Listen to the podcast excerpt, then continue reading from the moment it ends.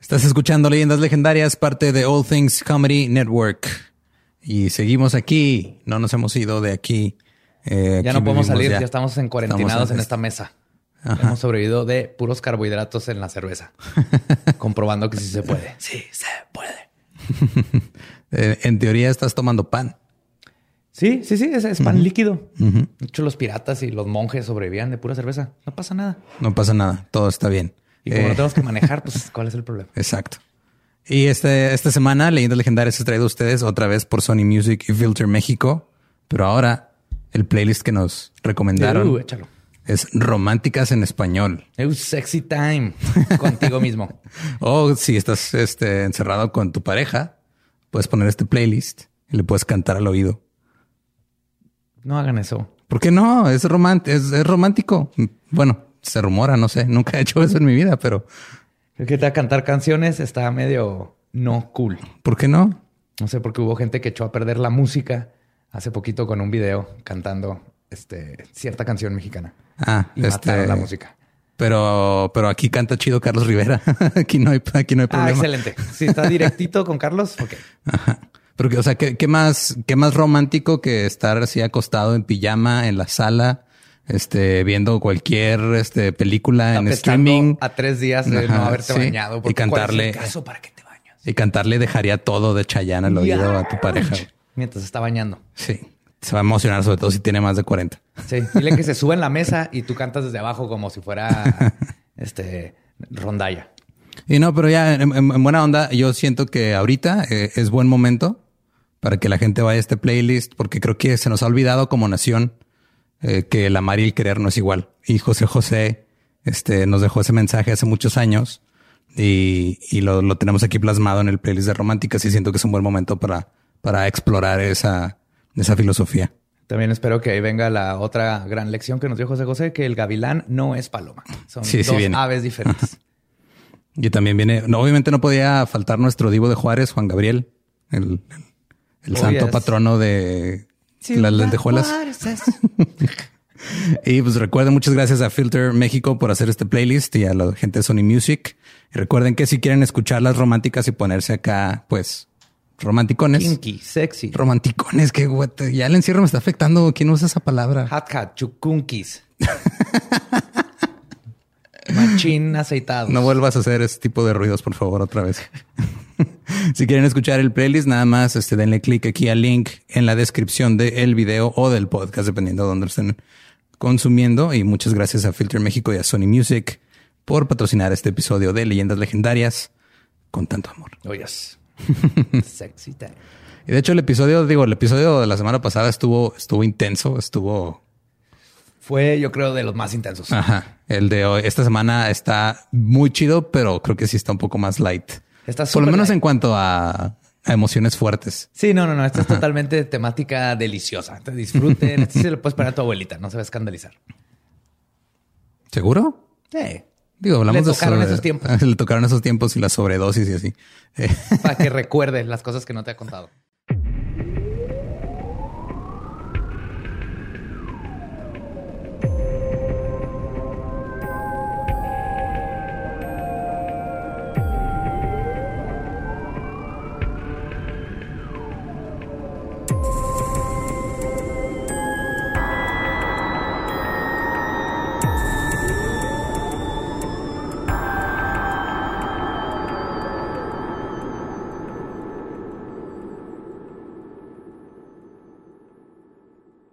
Bienvenidos a Leyendas Legendarias, el podcast en donde cada semana yo, José Antonio Badía, le contaré a Eduardo Espinosa y a un invitado especial casos de crimen real, fenómenos paranormales o eventos históricos tan peculiares, notorios y fantásticos que se ganaron el título de Leyendas Legendarias.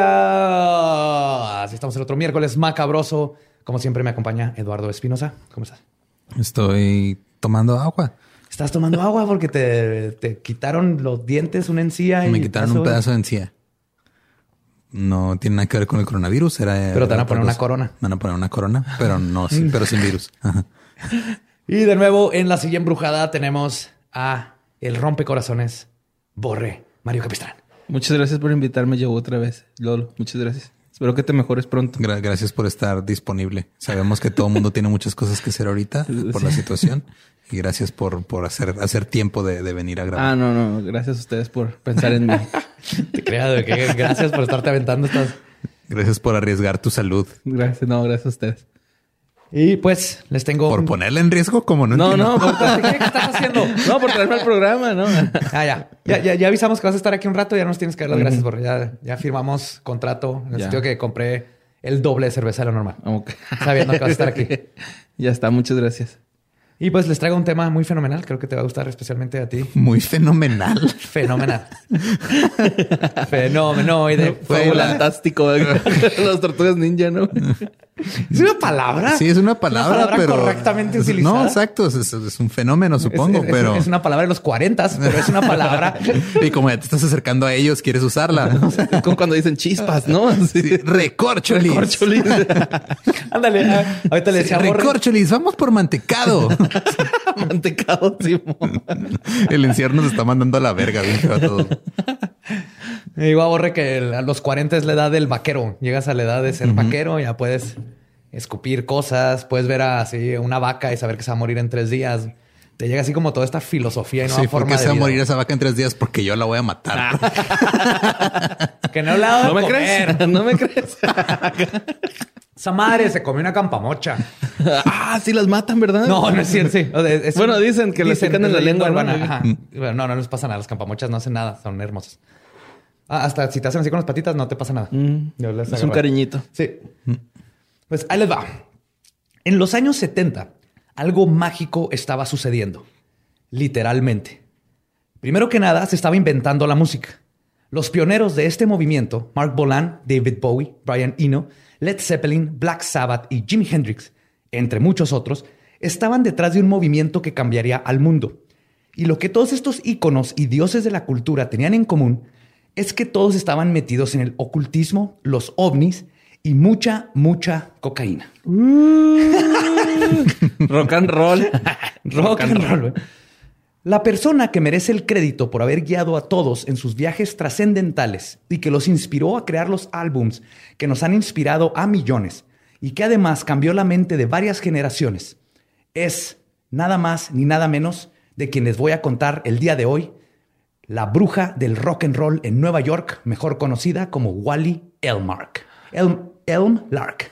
Elm Lark. He escuchado el nombre y lo he escuchado mencionar, pero no, no sabía que tenía que ver con todo el mundo. Yo pensé que era Janis Joplin, güey, la bruja de... No, Janis seguro conoció también a Wally. Wally estuvo metida ahí en, con todo mundo. Güey. Es una no, Jimi Hendrix era el que le vendía marihuana a Janis Joplin, ¿no? Sí. No, era el manager de. Ah, no, sí es cierto, sí. No, el, manager. De, Alice Cooper. El manager de Alice Cooper, el que le vendía marihuana a todos. Ajá, todos sus güeyes. el manager una vez vio a, a Janis Joplin agarrando a putazos a Jimi Hendrix y Jimi Hendrix a ella. O sea, están apuntando entre los dos. Y luego Janis Joplin los separó y, los, y luego los separó y los hicieron amigos y los hizo manager de los dos. Ajá, sí. Porque le dijeron, literal, ¿tú eres judío?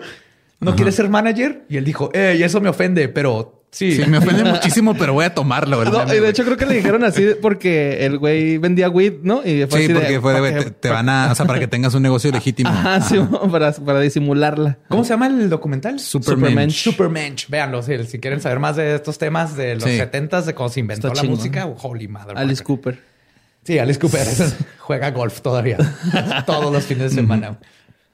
Pues en estos tiempos en Nueva York, en los antros entre las calles Bleecker y McDougal, uh, Bleecker Street. Bleecker Street, nadie te pedía identificación. Y por un consumo mínimo de dos bebidas, podías toparte en una noche cualquiera con Jimi Hendrix o Black Sabbath tocando. Eran tiempos de productores musicales legendarios como Howard Stein, cuya filosofía para firmar bandas era, y cito, nunca le hagas caso a los críticos, ve cómo reacciona la audiencia. Mm sea, este vato era de me vale madre. Yo vi cómo se prendió la gente ahí cuando estaba escuchando a Black Sabbath. Esa era la escena del rock en esos tiempos. Una persona que frecuentaba estos eventos era Wally Elm, Elm Lark.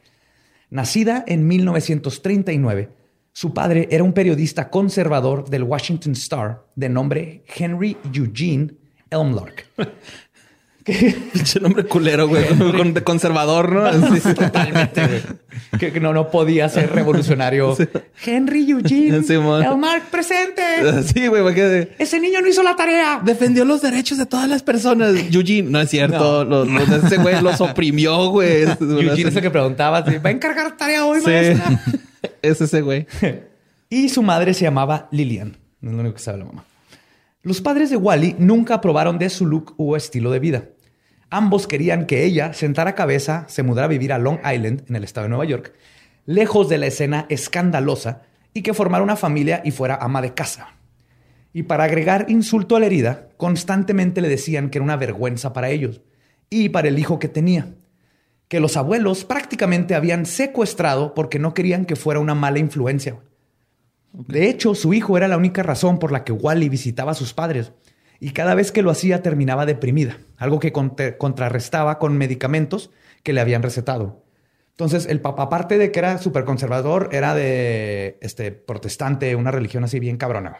Ah, ok. Súper religioso. Entonces le quitaron al hijo, lo tenían ahí y ella era, todo el mundo la describía igual.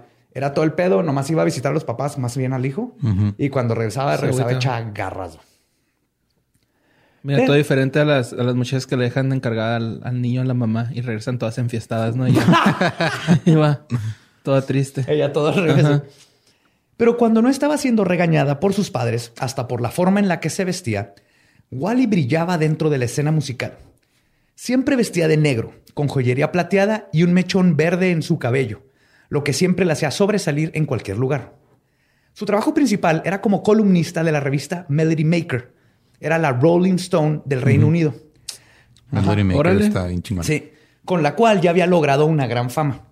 En los Estados Unidos trabajaba para la revista Circus, que era como los Rolling Stones, pero para adolescentes. Entonces era más teeny bopper, así Ajá. de bandas más chavitos y dibujitos y cosas Sí, así, bueno. ¿no? Oye, ¿estuviste pensando en Ozzy Osbourne y su delineado? Te voy a enseñar cómo hacerlo acá. Agarras carbón y acá, ¿no? Quema el Sí. ala de un murciélago y con la ceniza. Recuerda no hacerla caldo. Puedes hacer una pandemia mundial. Los 10 mejores eh, Fue murciélagos pangolín, que güey, tener. no. Ah, chinga. Los- no, no he visto caminar un pangolín.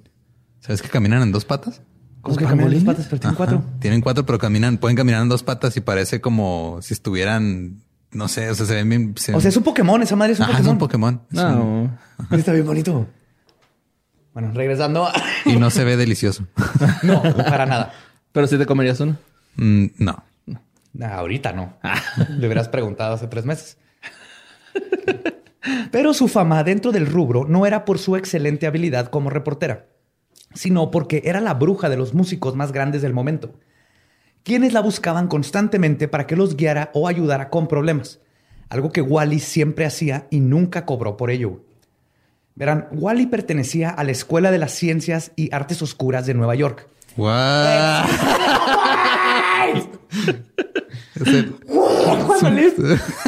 Che Howard de Nueva Sí, York. Sí, güey. El Joe una- metiéndose a la página web, ¿no? ¿Cómo, cómo se llama el- la versión de, de Estados Unidos de Hogwarts donde es este? eh, ¿Princeton? no, güey. Jail. La de Fantastic Beasts. Ah, la escuela gringa de. Ajá, la escuela gringa de magia era esto. No me acuerdo cómo se llamaba, pero Ajá, hay una. mira, no iba a ningún lado su comentario. No, nomás quería saber, no hace nada. Estoy seguro que nos la van a aclarar Oye, inmediatamente. ahorita que llegue a mi casa, Tania me va a, decir, era esta pendejo. Sí. Bueno, jamás me diría pendejo en mi vida, pero lo, pero sí me se quedaría con cara de güey, vimos las tres películas en un día, ¿no te acuerdas, neta? Yo me siento mal porque aparte de que leí todos los libros y vi las películas y la de Fantastic Beast, uno es de mis favoritas. Creo que Mm. es mi favorito de toda la saga de Potter. Estás mal, prisionero de Azkaban. Forever.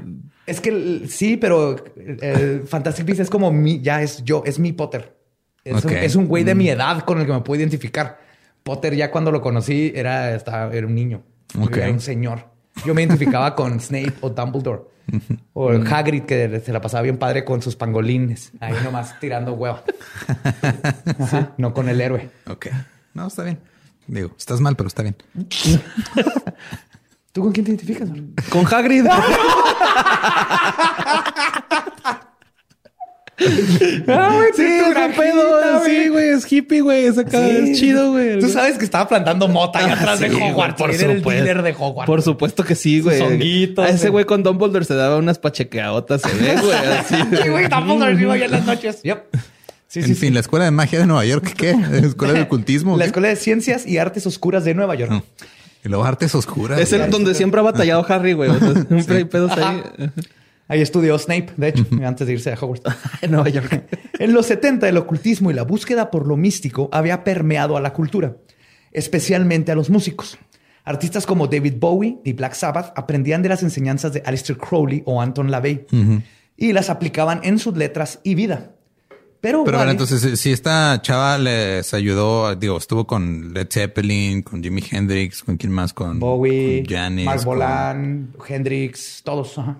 eh, Todos los heavies. ¿No hay algún hechizo que te ayude a no morirte ahogado en tu propio A vómito? los, a los 27 años, güey. Ahorita voy a hablar exactamente de eso, güey. Ahorita voy a hablar de eso. Específicamente, Wally tenía una idea de, oh, ya, esto se va a poner bien bueno. güey". Fuck. Entonces, eh, eh, ah, pues aplicaban sus enseñanzas no nomás a la, a la letra, sino que Sino a, a, a todo. su vida, ¿no? Ajá. Pero Wally introdujo a la escena de Nueva York a un misticismo nuevo para ellos, la Wicca. Wally introdujo el- a Nueva York a un misticismo nuevo que era la Wicca. Ella profesaba que las bases de su fe radican en que, y cito, la Wicca se trata de amar y alabar. Nótese que no mencioné el sexo, aunque eso también es muy lindo, no somos unos raros. Lo único que no practicamos es hacerle daño a los demás. Pero si llegamos a lastimar a alguien, la siguiente creencia básica es que tenemos que encargarnos de nuestro error. Mm, ok.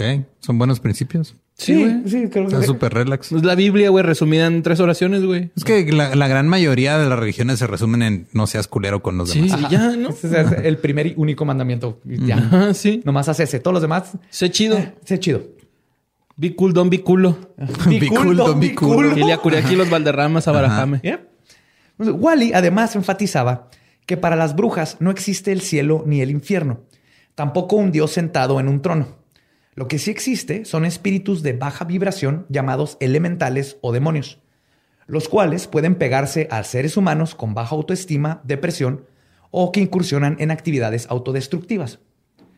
La Wicca es duoteísta, adorando a una diosa y un dios, vistos como la gran diosa de la luna y el gran dios astado, el Baphomet, el gran dios de los cuernos, ¿no? que representa más lo, lo terrenal.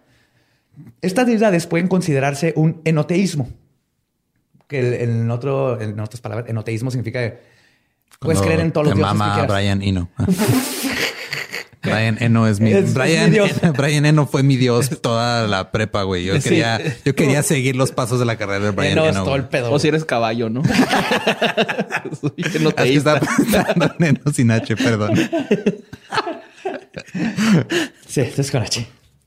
Este, además, estas deidades representan aspectos del universo y por lo tanto pueden a su vez ser identificadas con diferentes deidades paganas de diverse- diversos panteones históricos. En otras palabras, los que creen en la Wicca o los que siguen la Wicca eh, dividen en dos creaciones básicas, creadores básicos, que es masculino y femenino. Uno se representa como el cosmos y el otro como lo terrenal. Femenino el cosmos, terrenal masculino.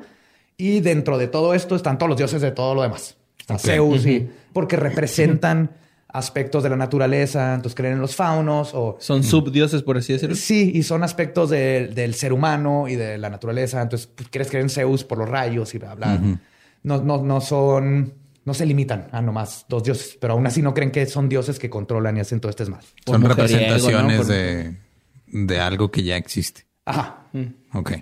Sí, de, por ejemplo, este, Zeus es representación de los rayos, ¿no? Pero al mismo tiempo Loki puede ser la representación de cómo es alguien este, personalmente o alguien con mucha ira. El sentimiento de ira puede ser una representación de Ares, el dios de la, Ah, guerra. De la Entonces, guerra. Es más bien lo que representan los dioses en lo que creen.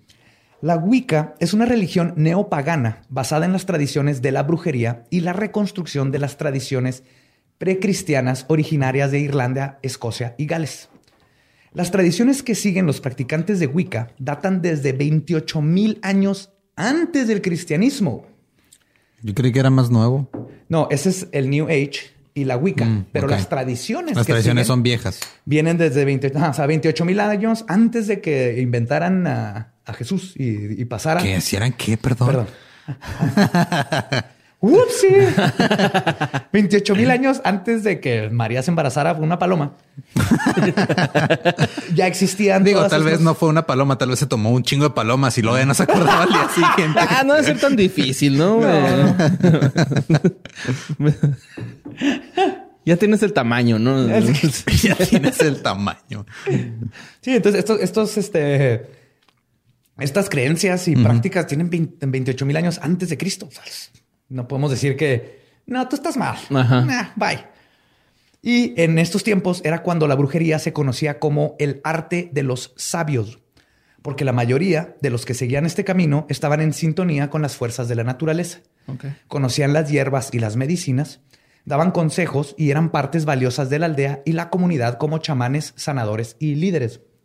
Entendían que la humanidad no es superior a la naturaleza y la tierra y sus criaturas, sino que somos simplemente una de las muchas partes, tanto visibles como invisibles, que se combinan para formar el todo. O sea, la parte bonita de Qué cuando profundo, todos sí. éramos compas y, y- Ajá, y sí. comían hongos y habían chamanes y habían este, el matriarcados que sabían cómo estaba el pedo Sí, mo. y habían mamuts. Podías tener un mamut. Domesticado, güey. Ajá, ajá. Un mamut domesticado. Y en resumen, puedes ser bruja y no ser Wicca, pero si eres Wicca, eres bruja. ¿Sí me entienden? No. Es como los judíos cuando nacen. La Wicca es como. Es que sabías, ¿no? O sea, si No, eres, si tu madre, si tu mamá es judía, automáticamente eres judío. Pero si tu papá es judío, no necesariamente eres judío automáticamente. Se, No pasa, se pasa por el- la parte femenina. Ajá. Ajá. La herencia judía. Ah, ok. La herencia judía. se- Pues hay una similitud de otra Sí. religión, ¿no? No, Otra pero aquí más que nada. Wicca, eh, tú escoges ser Wicca. Ok. Sí, es toda una filosofía y como una forma de ser y comprender el mundo y más que es una filosofía. Ok. Entonces yo puedo ser bruja, pero no, no, estar par- no ser parte de la Wicca. Pero si eres Wicca ya eres bruja. Ajá, si eres. Wicca estás haciendo las prácticas de las, de las brujas. Ok. Sea, que por ejemplo en la Wicca van en contra de toda la magia negra, que no, no tienen colores la magia, nomás es, la magia es herramienta, pero no hacen el mal a los demás. Entonces podría haber alguien que es bruja y hace hechizos malos y cosas así y no se adhiere a los principios de la Wicca. Ok, ¿Ok? ya. Entonces no es lo mismo. Entonces puedes ser bruja, pero no, no adherirte a los pensamientos y filosofía de la Wicca. Pero si eres Wicca, eres, Eres bruja. Sí, mo. Porque practicas brujería y todo lo que significa ser estos estudiantes sabios de la naturaleza y bla, bla. Y la brujería, desde el punto de vista de la Wicca, es un sistema espiritual que fomenta el pensamiento libre y la libertad de voluntad del individuo. Fomenta el aprendizaje y la comprensión de la tierra y la naturaleza, afirmando así la divinidad en todos los seres vivos. Sin embargo, lo más importante es que enseña responsabilidad. Enseña que se debe de aceptar la responsabilidad de nuestras acciones y el resultado de tales son a raíz de las elecciones que hacemos. No culpan a una entidad. Terrible sistema, güey. Sí, güey. ok, vas a ser el mejor baterista del mundo, pero te vas a ahogar en tu vómito. es, es eso, güey, ¿no? No, No, o sea, están bien haciendo, no, es que es el, es tu pedo, güey, no es pedo de Dios, no es pedo, no, es tu, es tu problema, güey. O sea, Sí. tú estás, Es que Dios no quiere que sea el mejor baterista del mundo. No, güey. Tú no Es eres tu pedo. Es tu pedo. Por no que tocar chido. Por no echarle ganas. Por no Ajá. echarle ganas. Pero te vas a ahogar en tu vómito. Bonham. Ay, ay, Ahuevado, güey, así. Ah, huevo. Sí, bás- básicamente es, es- O sea, güey, enseñarte a ser buena persona y que te responsabilices tus acciones. ¿Quién chingado se creen? Y esta es la gente, esta es la gente que han quemado y han, y han hecho son los malos. Sí, y, los- ajá. o sea, y además no culpan a una entidad o a un ser exterior por sus deficiencias, debilidades o errores. Enseña que si nos equivocamos o hacemos algo que daña a otro, no podemos culpar a nadie más que a nosotros mismos y debemos enfrentar las consecuencias resultantes a esas acciones.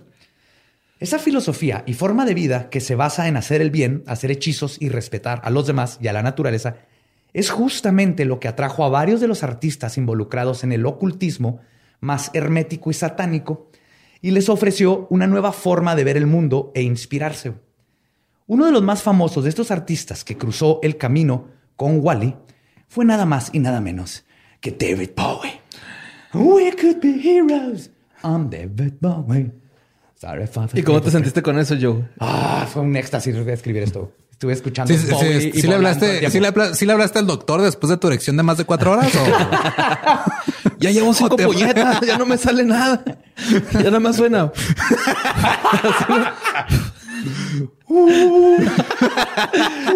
We could be heroes suena.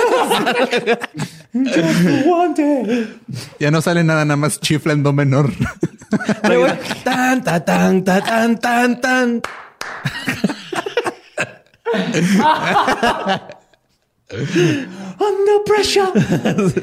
Man, y asumo que todo el mundo sabe quién chingados es David Bowie, así que no voy a meter a tratar de explicarlos. Si no sabes, es el que tiene el rayito en el ojo que canta Under Pressure con Freddie Mercury. Regáñalos. Sí, ver. Y si no sabes, no mames, busquen ahorita David Bowie, escuchan. ¿Les va a gustar? Luego tengo que hacer un episodio completo de David Bowie y todo su mesticismo y ocultismo. Mesticismo. Era mestizo David Bowie.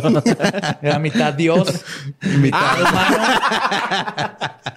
Perdón por aplaudir.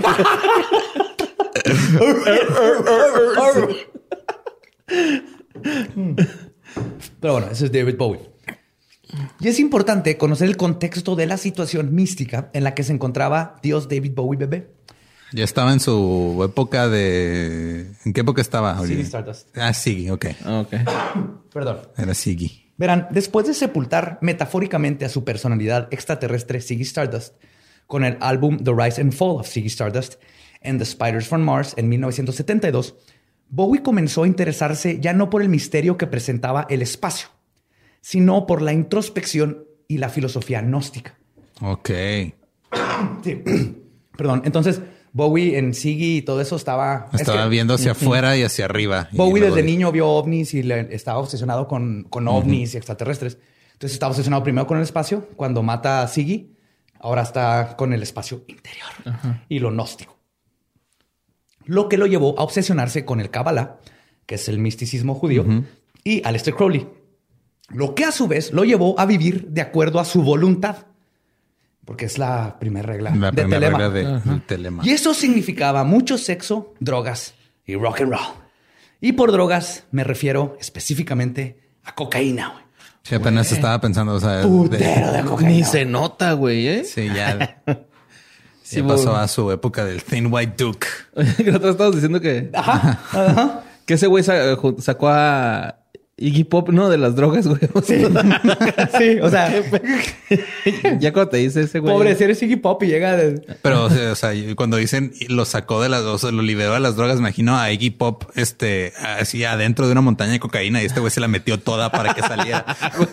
liberando güey. como paleontólogo, güey, pero con la nariz. Así con la, con la brochita la nariz. No, Iggy. ya estoy en la truza, ¿no? Es que me salió en truza. estoy en la truza. Iggy Pop, Iggy Pop. Ese soy yo, ¿no? Y Winnie Pooh, güey, así. Iggy Pooh. Y luego salieron a ver su colección de ositos de peluche, güey. ¿Qué sí son estos güeyes? Sí, están raros. Y de hecho, este, en el libro de David Buckley, Strange, Strange Fascination, David Bowie, The Definite Story, describe cómo a finales de 1975 y durante todo 1976, Bowie subsistía exclusivamente de una dieta de cocaína, cigarros, pimientos rojos y leche, güey. Leche entera que usaba para no perder tanto peso. Oye, y todo eso lo licuaba, ¿no? Era su smoothie. Entonces Sí. era, era cocaína, leche, pimientos rojos y qué? Cigarros. Y leche Cigarros. entera. Cigarros. Y la leche entera era para no enflacar tanto, porque está enflacando un chingo. Sí, está ah, pues aquí con leche entera me mantengo.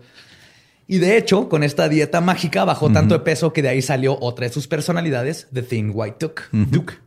El duque delgado blanco. Ajá. Como podrán imaginar, estas cantidades copiosas de coca, aunadas a su dieta, no ayudaron a que al involucrarse con la magia, Bowie se fuera a un lugar muy oscuro. Viviendo en Nueva York un día, mientras pisteaba con Jimmy Page de Led Zeppelin. Bowie comenzó a obsesionarse con el aura de Page y hablar de lo poderosa que era. Después de un rato, Bowie se levantó al baño. Cuando regresó, alguien había tirado una copa de vino sobre un cojín. Bowie pensó que había sido una de las mujeres que estaban ahí y comenzó a regañarla. Hasta que Page se soltó riendo porque había sido él y le dijo que se calmara. Bowie comenzó a regañar a Page, quien solo le veía y le sonreía enigmáticamente. Page. Page, Page a Bowie. O sea, Bowie le está diciendo que no mames. Y Page nomás le sonreía. Esto exacerbó tanto a Bowie quien estaba seguro que Paige estaba tratando de manipular su alma, que le dijo que se fuera de su casa por la ventana. O sea, no por la puerta. no, le dijo a Paige, Paige, vete por la ventana. Después de este incidente. Quiero que te vayas de mi casa, pero como si fuera cesárea. como tumor. y es que dicen eso, güey, que si necesita procesar es como... Es como extirpar un ajá, tumor. como extirpar Ajá. un tumor. Entonces... Oh, fuck. Sí, güey. Entonces... Un tumor que no sale bien caro, que tienes que mantener. Sí. Un tumor que tienes que, te- pagarle todavía educación. y- que sí. todavía va a ser maligno, güey. Fíjense, pues aquí, este fue el, el primer incidente de. De Bowie. Con- ¿Y, por qué le dijo que por la ventana? O sea, sí se rompe el hechizo de que se meta su alma o algo así. o No, se no, rompa? más porque estaba hasta la Nomás, madre, ah, güey. güey, es cocaína. O sea, Es Bowie. Es, es Bowie y Jimmy Page en coca, güey. No, no ¿cuál- hay lógica la- tras nada. La, la primera vez que Bowie este, fumó mota fue con, no, con Page. ¿Cómo se llama el? John Paul Jones, el bajista. No, no. No, me- ¿Con Bob Dylan? no, no, de, también de Zeppelin. Robert Plant. Robert Plant. Con Plant. Fue con Plant, fumó mota, porque era pura coca lo que hacía. O sea, si estás hablando de fumar una planta, ¿por qué no pensaste en Plant primero, güey? También no te ¿Por qué mamas. no? Así. Total, dice Bowie que fumó mota por primera vez con este güey, con Plant. Y luego todo bien chido hasta que Plant dijo, sonó el teléfono y Plant dijo, ¿puedes contestar? Y dice Bowie que se fue caminando a contestar el teléfono y luego se distrajo y se salió de la casa. Y luego se entretuvo con las grietas en la banqueta y se perdió y nunca regresó a la casa de Plant. Y Plant no supo más de él hasta semanas después. tipo Daniel Johnston con Sonic Youth, ¿no? que se los verguió y se fue. Estamos haciendo puras referencias De así, musicales, sí, musicales bien, bien cabronas. Nomás les voy a dar un consejo. Cualquiera de los nombres que estamos diciendo, búsquenlo y escuchen su música si no lo conocen. No se van a arrepentir. Todos los nombres que escuchen aquí, búsquenlos. Eso, eso sí es un, una buen, un buen tip Eh. de este episodio. Guy Ritchie estaría en videos. Sí. pues después de este incidente, Page compró la antigua casa de Alistair Crowley. Y Bowie estaba seguro de que Page había mandado unas brujas a que le robaran su semen. Porque iban a hacer un hijo para sacrificarlo al demonio. Ok. ¡Cocaine! Es cocaína, terco. Pruébala. Ese es gente, Bowie, ¿cómo estás? Bien, bien, pero Page. Ese Jimmy Page, sí, Jimmy Page. Está mandando brujas negras, porque eran brujas negras, de color negro, o sea, de afroamericanas. Brujas, ajá. Afroamericanas. Afroamericanas. Que se quieren robar mi semen para crear el anticristo. Esa es buena paranoia, güey. Esa es una paranoia saludable y ¿Se hubiera bonita, dejado? Pues qué. Tú. Fue tanta su paranoia que decidió irse a vivir a Los Ángeles. Bowie. Y ahí Bowie guardaba su pipí, uñas y cabello que se cortaba en frascos que mantenía en el refrigerador para que las brujas de Page no pudieran maldecirlo. güey. ¿Su pipí? Su Sí, orinaba en ¿Su orina? frascos. Sí. Y su cabello, todo lo que pueden agarrar para hacer muñecos de vudú y así, los tenía guardaditos en el refri. güey. ¿No le facilita la tarea de agarrarlos, güey? O no, sea... estaba en Los Ángeles, Page estaba en Inglaterra. Ah, ok, ok, ok, ok, ya, ya, ya. Más bien no los dejaba ahí en la casa. Pero estaba, este Page, perdón, estaba tan preocupado por Bowie que le mandó su propia orina y sus uñas recién cortadas como una ofrenda de paz para que Bowie las guardara junto a las suyas, diciéndole, güey, Eso, eso me perturba más que muchos casos que hemos tocado en este podcast, la verdad. a mí se me hace adorable, güey. Es tu compa, así que, güey, sorry que te maltripié. Toma mi pipí y mi semen. Si yo te hago algo y te mando mis brujas, tú me mandas tus brujas, güey. Pero hay que ser compas y hacer un álbum bien verga. Pero ya aliviánate, güey, porfa, güey. Quererlo. Es hermoso, güey. Es. Extraño darme líneas en culos de prostitutas contigo, güey. Por favor, perdóname, güey. Eh, Les voy a regalar a los dos un frasco con mi orina para que la tengan en su refri. Ah, yo se lo tendría, güey. la ¿Ves? neta. Borre si me quiere. También la tuya, Lolos, para un doping, ¿no? en un Sí. condón, güey. La En un condón. No, chavos. No, no usen. Ay, güey. Pues en su nueva casa en Los Ángeles, que estaba a unas casas de la notoria casa de los asesinatos de los Manson, Ah, ok.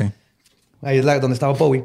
Bowie la llenó de pentagramas de protección y estaba obsesionado con el libro de Dion Fortune, Psychic Self-Defense, que es autodefensa, Autodefensa psíquica. psíquica. Que es- es- Dion Fortune no vale madre, ¿verdad? Pero en esos tiempos era alguien que se creía que era chingona. Y sus técnicas para protegerse de malevolencias paranormales. Por eso leía todo este libro. Su psique, el de Bowie, estaba tan destruido que incluso Keith Richards, de los Rolling Stones, le dijo que se la estaba mamando. güey. No, Keith Richards. Keith Richards fue a decirle, Sí, eh, mate, sí. too much cocaine, mate. Para los que no sepan quién es Keith Richards, el guitarrista de The Who, es lo que pasa. O sea, Keith Richards se metía tanta coca que decidió no usar seis cuerdas en una guitarra. Dijo, no necesito tantas cuerdas, necesito con, con cuatro la armo y hago los hits más cabrones de los Rolling Stones porque necesito ese, vender esas dos cuerdas para comprar más coca. güey. Para los que no sepan quién es Keith Richards, es el que va a estar vivo después de que todos ustedes que están escuchando se mueran. Porque es el que va a Oye, pero ¿estuvo en The Who? Si le da, de- no, de No. este Rolling Stones. Me- Ah. me- me- se me fue el pedo bien cabrón ahí de repente. Dije, ah, chinga, no mames. No, no, me confundí con Townsend. Pero este, este Keith Richards, a Keith Richards, si le da coronavirus, se va a acabar la pandemia. o sea, el coronavirus se va a, va a, a cesar de existir como concepto en el mundo. Inmediatamente, güey. Se nos va a olvidar los últimos tres meses. Y es chido, güey, ese güey, ¿no? Keith O sea, Richards, estoy ajá. pedo, güey. Su libro está bien vergas. De hecho, habla de que o sea, sí usaba un puto de drogas, pero no tan cabrón con la heroína, cosas así tan fuertes. Que porque mucha gente sorprende. O sea, el vato tiene 126 años, creo, ahorita. Ajá. Y a diferencia de Madonna, por ejemplo, que chupa el alma de niños, De Richards nomás está más chingón porque es un músico chingón. La- come música. Sí, man. Sí, pues sí. Pero Keith Richards fue y le dijo a David Bowie: te pases de mamón". pases de mamón. La estás cagando, chavo. Así vomitado fue y le dijo, güey, ¿no? Con sangre virgen, güey. todavía. Con sangre. de- Fue entonces cuando la publicista de David Bowie, Cherry Vanilla, que así Ah. se llamaba su publicista, que también era cantante, está mucho, decidió intervenir y le presentó a Wally, porque ella la conocía. A quien ella, bueno, porque ella la frecuentaba seguido. Bowie inmediatamente formó una amistad con Wally y le contó todo lo que le estaba pasando. Específicamente el dato de que en la alberca techada de la casa vivía un demonio que salía de la misma en las noches y convenció a Wally de que le ayudara a exorcizar la alberca. Era un pinche hippie que se quedó ahí a vivir, güey. Era Keith Richards, güey. Era Keith Richards. no se regresó. Ahí vivía. Lo que sucedió después lo describe la ex esposa de Bowie, Angie Bowie, en su libro Backstage Passes, Life on the Wild Side with David Bowie. Cuenta que Wally y Bowie se prepararon con libros y encantaciones y comenzaron el ritual. Después de unas horas comenzó a tomar efecto. Angie cuenta, y cito, no hay una forma elegante o fácil de decir esto. Pero en un punto del ritual, la alberca comenzó a burbujear vigorosamente, haciendo olas. Angie aún así intentaba tomarse la situación con poca seriedad, hasta que dice que no pudo más cuando vio en la profundidad de la alberca una gran sombra o mancha que no había estado ahí antes con forma de demonio o gárgola. Y- Era un gremlin, güey. ¿Te acuerdas que la uno se avientó en una alberca, güey? acá? Kid Richards dejó su mogwai ahí. Era el dealer, güey, que tenían dos semanas sin encontrar, se ahogó ahí. Ay, pobrecito. Está bien triste, güey, que tu dealer se muera. Está bien triste, güey. No mames. Ay, güey. Pues el agua alebrestada de la alberca finalmente se calmó igual y terminó el ritual. Esto duró horas. ¿eh? Bowie estaba pálido y agotado. O sea, estaba normal. ¿no? Ah, sí, normal, pero agotado, está cayendo, sí. Pero después de unos minutos logró restablecerse lo suficiente para terminar la noche metiéndose coca. ¡Ah! ¡Ah, ¡Satanás! ¡Uh! ¡Lo logramos! Vamos por coca.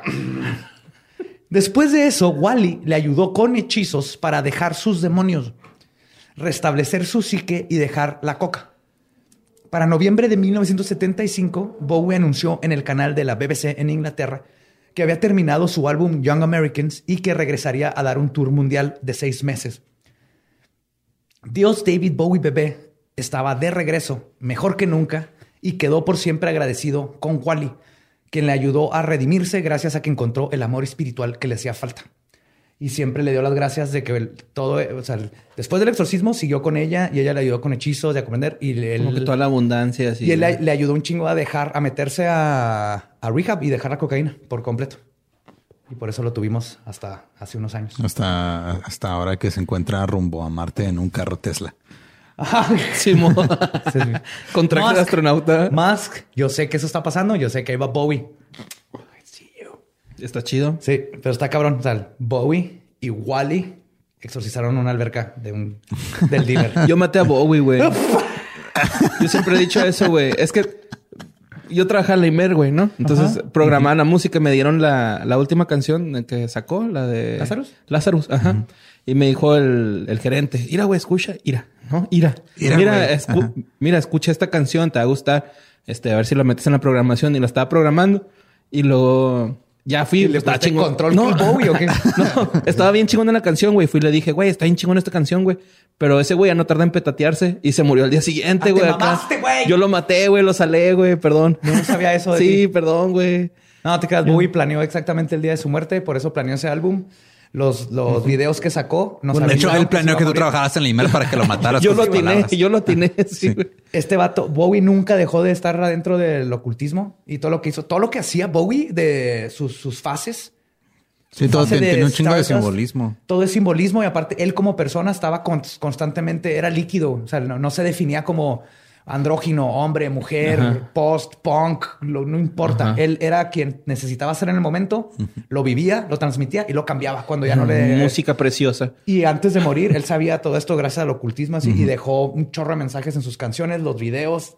es todo un, todo un episodio Todo nomás para Bowie. Ya, Yeah. ya vendrá. Sí, porque ya te estás empezando a resbalar de tu silla, güey. De lo mojado que estás. y ese charquito. Es el fluido de Bowie, güey. Es lo que ocasiona en Badía. Es que su rayito, güey. Ah. Entonces, Wally tenía una teoría sobre los grandes artistas y músicos del mundo. Para ella, estas personas eran inteligencias más altas que reencarnaron en personas. Es que nunca los entrevistó.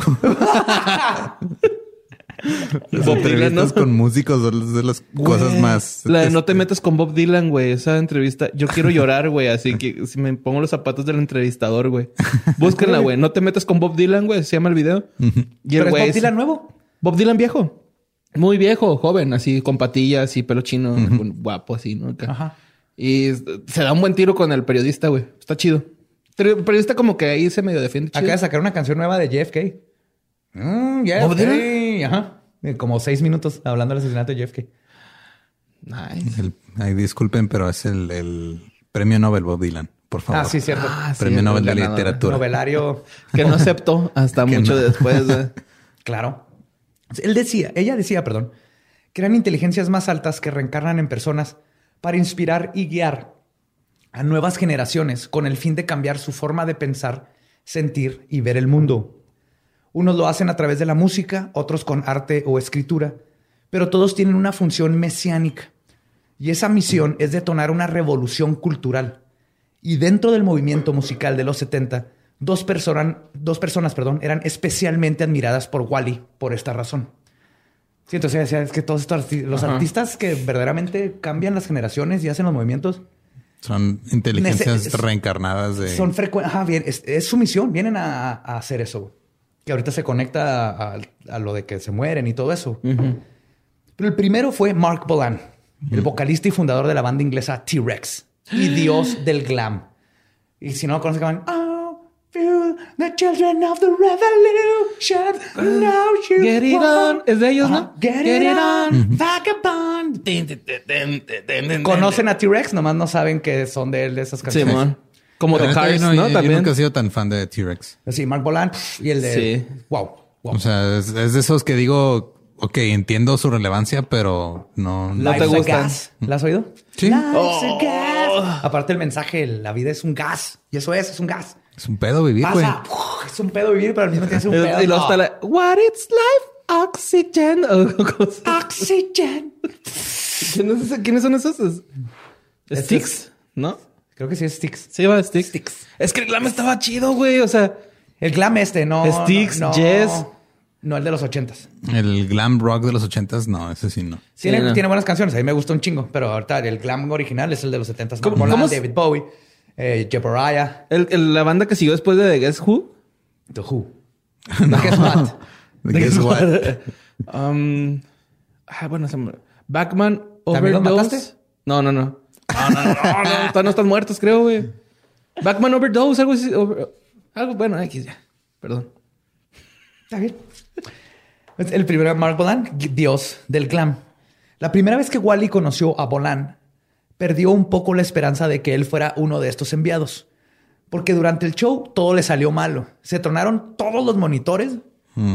eh, para empezar y luego se, ca- se apagaron luces y todo el show salió horrible. güey. Wally pensó que quizás no era el mago que admiraba, porque así le decía The Wizard, el mago, hasta que lo conoció.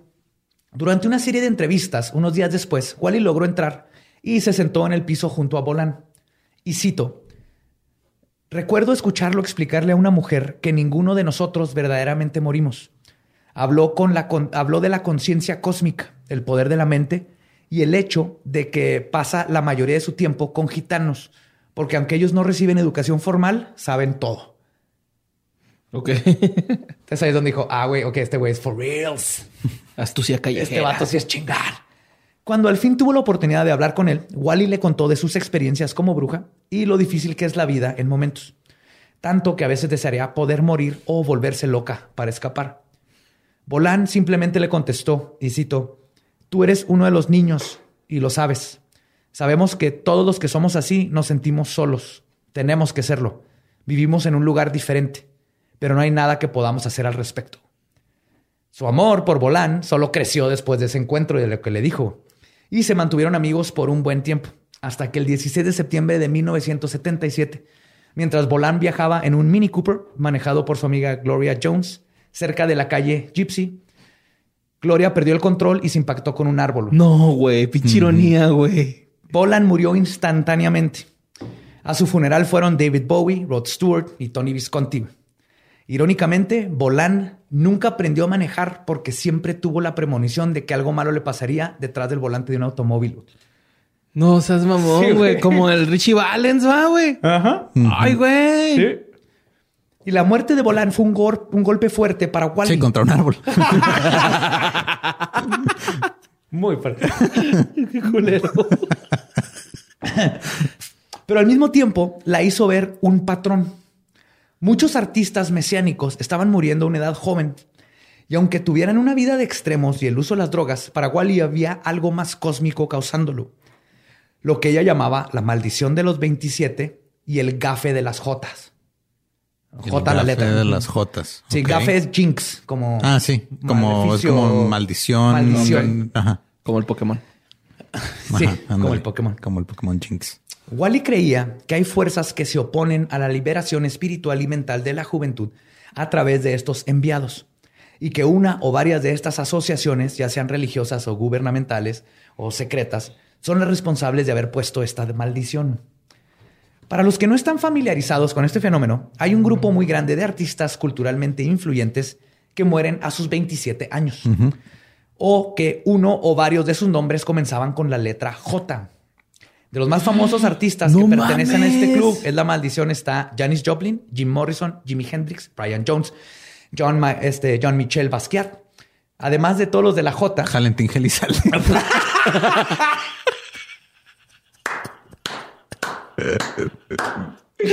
¡Bravo, güey!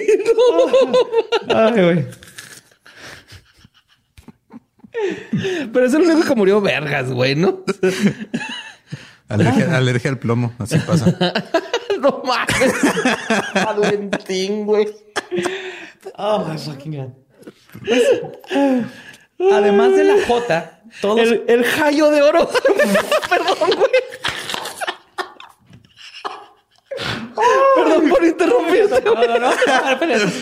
Pa- eh, Interrúmpeme siempre con eso.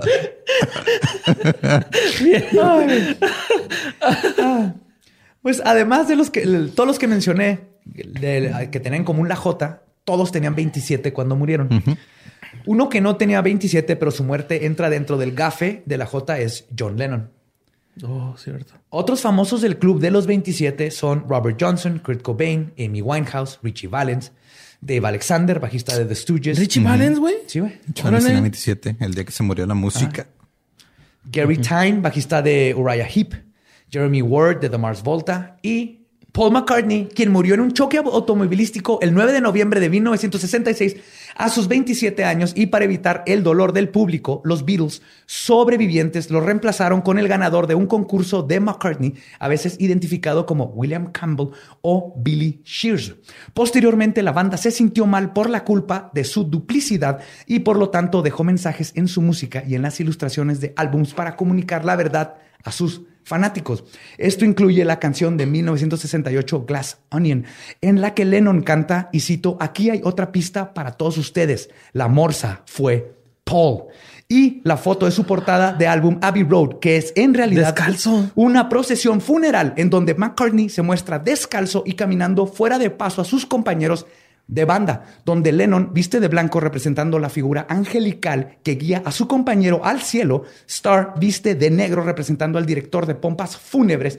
Y Ringo viste mezclilla porque es el sepulturero. Además de que la placa del bocho se puede leer como 28IF-LMW, o sea, 28 if, 28 if still alive tendría 28 años Paul si no hubiera muerto un año anterior.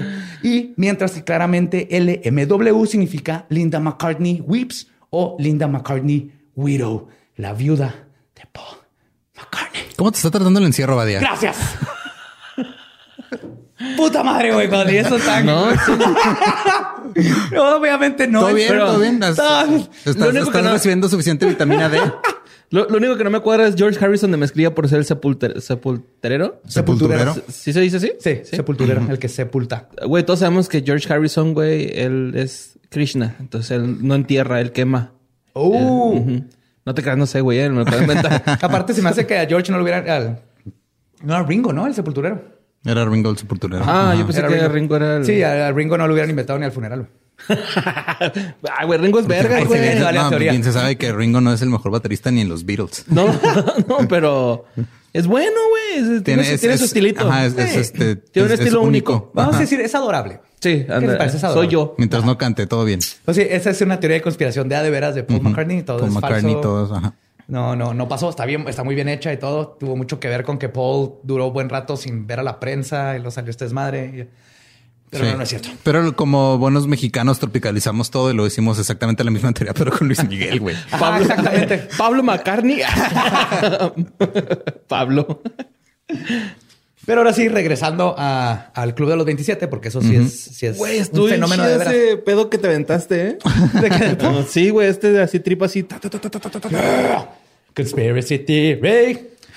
Pues sobre este fenómeno, un estudio publicado en el British Medical Journal en diciembre del 2011 concluyó que no hay un aumento en el riesgo de los músicos de morir cuando llegan a sus 27. Pero aún así, aunque no tengan más riesgo, los hechos nos muestran que sí es curioso el fenómeno.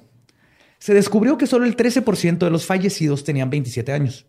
La edad más común de muerte de músicos fue de 56, lo que representa el 23% de las muertes. En general, no hay evidencia estadística de que 27 sea una edad más peligrosa para los músicos que, por ejemplo, 26 o 28. Pero creo que el punto no es que los artistas se mueran a los 27, que eso es lo que hicieron en el estudio, sino que artistas importantes para una generación murieron a los 27. Creo que hicieron el estudio todo mal. El enfoque está mal. Ajá, sí, de, Porque de tal fecha tal fecha. Porque de hecho, ajá. este estudio, si nomás el, el 13% se mueren a los 27, entonces, ¿cuál es la probabilidad que de ese 13% estuviera Cobain y Winehouse y todas estas personas tan épicas para, para generaciones? Eso lo hace todavía más, para mí, lo hace todavía más, este, es más difícil de, eh, de ignorar el fenómeno.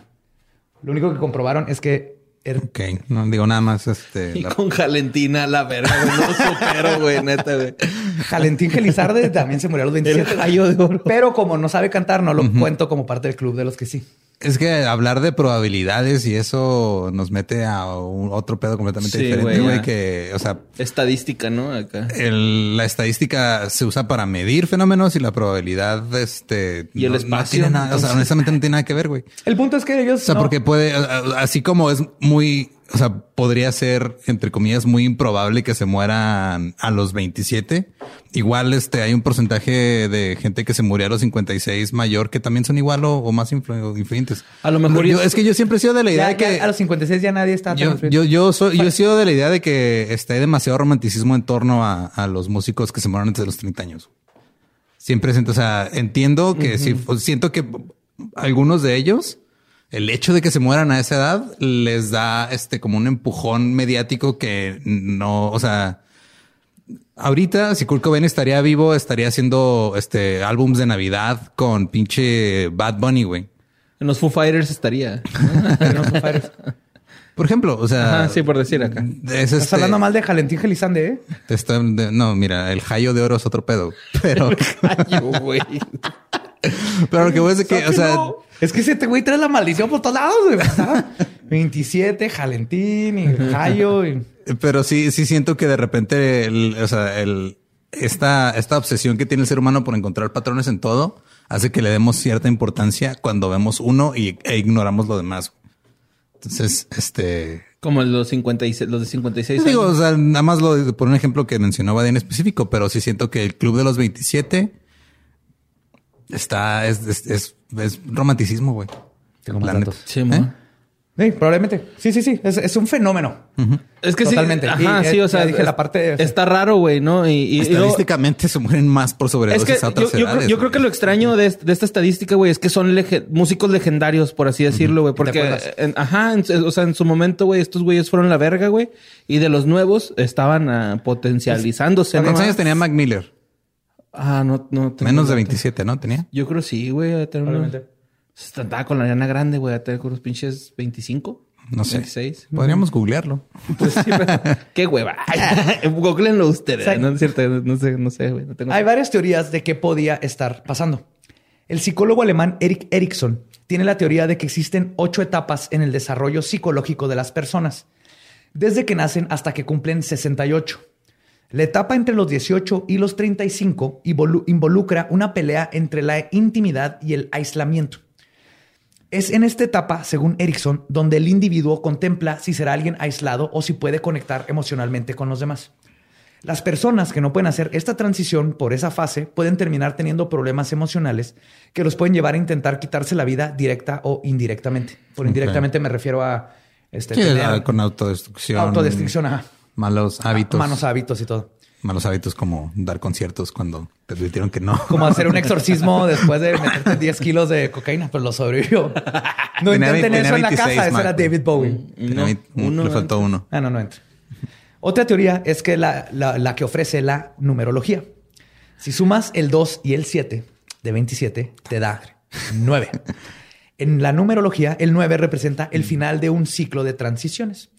Y estas transiciones vienen cargadas de energías y sentimientos que pueden causar resultados extremosos, que curiosamente no están diciendo nada diferente a la psicología.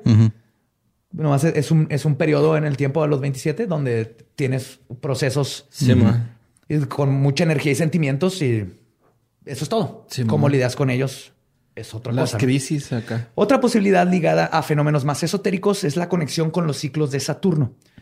Este planeta tarda 29.4 años en su ciclo pero su influencia en las personas comienza cuando tiene 27, cuando la transición a convertirte en un adulto concluye. Y al igual que lo que Erickson explica, pero con psicología, este periodo saturnino puede causar estragos en las personas si es que no pueden lidiar con él, llevándolos a adicciones o conductas peligrosas. Ok. es, curioso que eh, investigando esto me encuentro, ah, astrología, numerología, psicología, dijeron lo, exactamente lo mismo pero con diferentes palabras. Ajá. Es, un proceso del, ser humano, de su crecimiento. Y en esa edad estás en un proceso donde, y no es exactamente a los 27, es, este periodo. Sí, es un periodo de, tiempo de. Donde estás definiendo como persona y como ser humano y puedes caer en, cosas, ¿no? Oh, shit.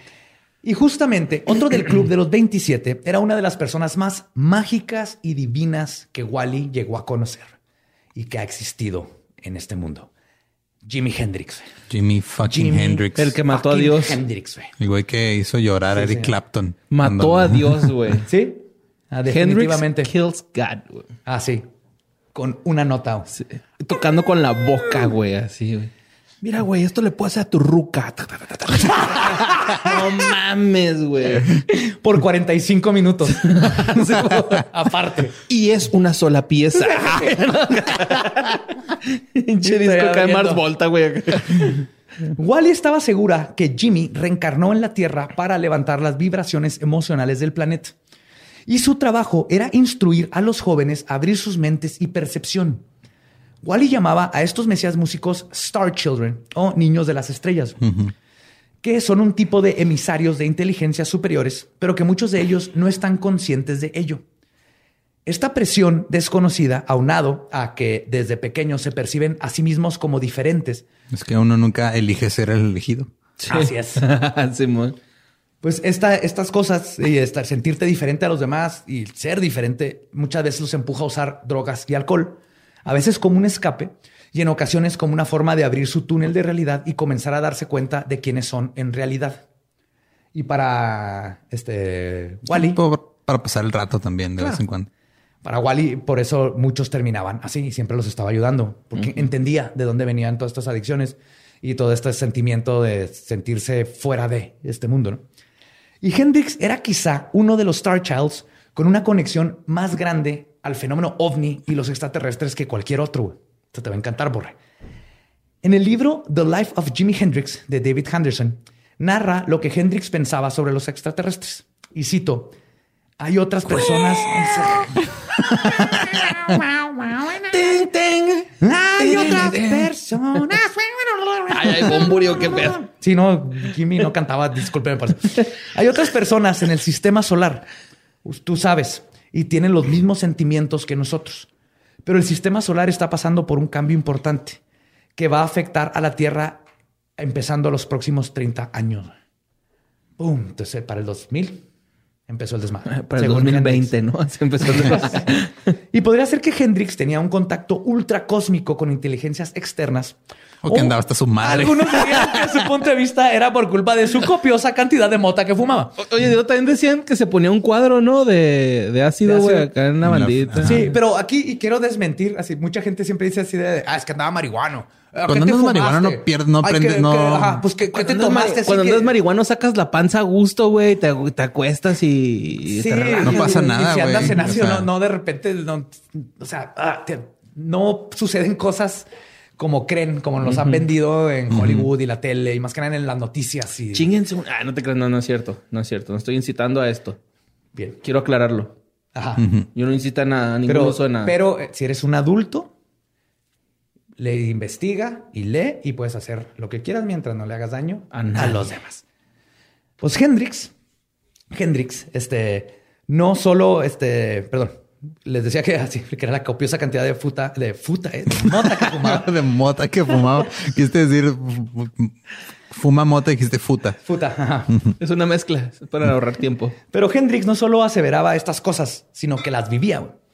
En varias ocasiones durante su carrera, cientos de testigos reportaron ver ovnis aparecer en los conciertos cuando Hendrix tocaba. Esto es súper común, Yo no lo sabía. Cuando tocaba Hendrix salían este, luces. luces, güey. Y eran los 70 ahí, no es como que era un globo o una nave. El punto es que en uno de sus últimos conciertos que hizo, tocó en el borde de un volcán extinto en Maui, en Hawái. Uh. Hendrix tocó tres sets de 45 minutos. Y entre cada set se iba a descansar, o sea, duraba 45 minutos un solo set. Y entre cada set se iba a descansar a una carpa sagrada de los indios Hopi, porque Obi tenía su carpa sagrada de Hopi. Porque, o sea, digo, si estás en Hawái y puedes andar de mamador, vas a andar de mamador. Claro, no, no te vas a meter al hotel de cinco estrellas. no. Vas a ir con estos güeyes que viven en un tipi. a tu tipi, con tu pipa de la paz. Ese güey también vivió en uno de los departamentos de los Beatles, ¿no, güey? Creo que se los desmadró así culerote, güey. Así se lo... Probablemente. Culero, güey. Se lo desmadró, No lo puedo confirmar, pero suena a... Durante uno de esos descansos en el, en el tipi, los asistentes al concierto comenzaron a escuchar tonos musicales que emanaban de las piedras volcánicas, seguido del avistamiento de una nave voladora que flotó por minutos sobre el volcán a plena luz del día sobre miles de espectadores. La vieron claramente después de que... Oye, Joe, y nada, que eran güeyes acá de estos viajeros en el tiempo, ¿no, güey? Bien, vamos a ver aquí a Hendrix, güey. Todos acá con sus miralejos, güey, sus sillitas casi de esos que se abren, güey, acá bien a gusto, güey. Oye, pero nos están viendo, no hay pedo, están bien marihuanos, nadie les va a creer, güey. Creen que somos unos eh, marcianos, güey. Están viendo otras cosas, Ponte güey. tu máscara de marciano y sale, asómate por la ventana, güey.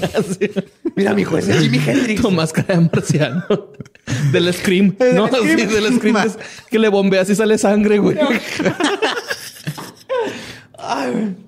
Oye, creo que acabamos de descifrar el fenómeno ovni, güey. Todos son viajeros en el tiempo que vienen del futuro a ver lo que está pasando ahorita, pero con máscaras de marciano para que no los, no los veamos como humanos, Sí, y enseñarle los conciertos a sus hijos de, mira, hijo, este es David Bowie. Hendrix luego comentó que estaba seguro que la nave había bajado para poner su, es- y cito, estampa espiritual de aprobación al show. Órale. Ajá, sí, Buena Hendrix mercadotecnia, ¿eh? Ay, güey. Y que la experiencia la- lo había revitalizado física y espiritualmente. Pero lo más hardcore que le sucedió a Hendrix fue la vez que él, junto con Curtis Knight, fue de los originales este, miembros del. Ajá. Cuando Hendrix Hendrix Experience, ¿no? ajá, y luego Hendrix Experience y productor. y- fueron salvados por extraterrestres. No mames. Durante un invierno específicamente, específica, eh, perdón, especialmente gélido, cerca de Woodstock, en Nueva York, en 1965, Hendrix y su banda, junto con Curtis, iban manejando a las 4 de la mañana de regreso a Manhattan, un viaje de unos 160 kilómetros, cuando se toparon con una tormenta de nieve por la cual se perdieron la salida que tenían que tomar para incorporarse a la carretera estatal que los llevaría a casa. Además de perderse la salida, la falta de visibilidad causó que su van se impactara contra una montaña de nieve que llegaba hasta el cofre, No. dejándolos atorados. Después de varias horas atorados, a pesar de tener la calefacción de la camioneta prendida, la banda comenzó a temer por su vida. Por más que intentaban mantenerse calientes, la van era un refrigerador. Y es entonces cuando Curtis menciona que el camino enfrente de ellos se iluminó y una nave en forma de cono fosforescente aterrizó sobre la nieve usando tres patas a unos 30 metros de la van. Primero creyó que era una alucinación causada por la hipotermia que les estaba comenzando a pegar. Curtis golpeó a Hendrix en el- con el codo y le preguntó si estaba viendo lo mismo. Hendrix lo vio a los ojos y solo le sonrió. güey. Y así como que... Así de, sí, güey, son mis compas. Sí, güey. En eso la puerta del van se abrió y frente a ellos estaba una entidad de dos metros y medio de alto, piel amarillosa y en lugar de ojos tenía lo que parecía ser solo dos ranuras en la cara. Su frente era pronunciada y su cabeza parecía llegar directamente a su torso como si no tuviera cuello. De repente, la entidad comenzó a flotar por encima de la nieve y alrededor de la van. Y era como si emanara calor propio. Toda la nieve por donde pasaba iba derritiéndose. Y cito, en lo que pareció ser segundos, la criatura se acercó a la parte derecha del automóvil, donde Jimmy estaba sentado y se asomó por la ventana. Jimmy parecía que estaba teniendo una conversación telepática con ella.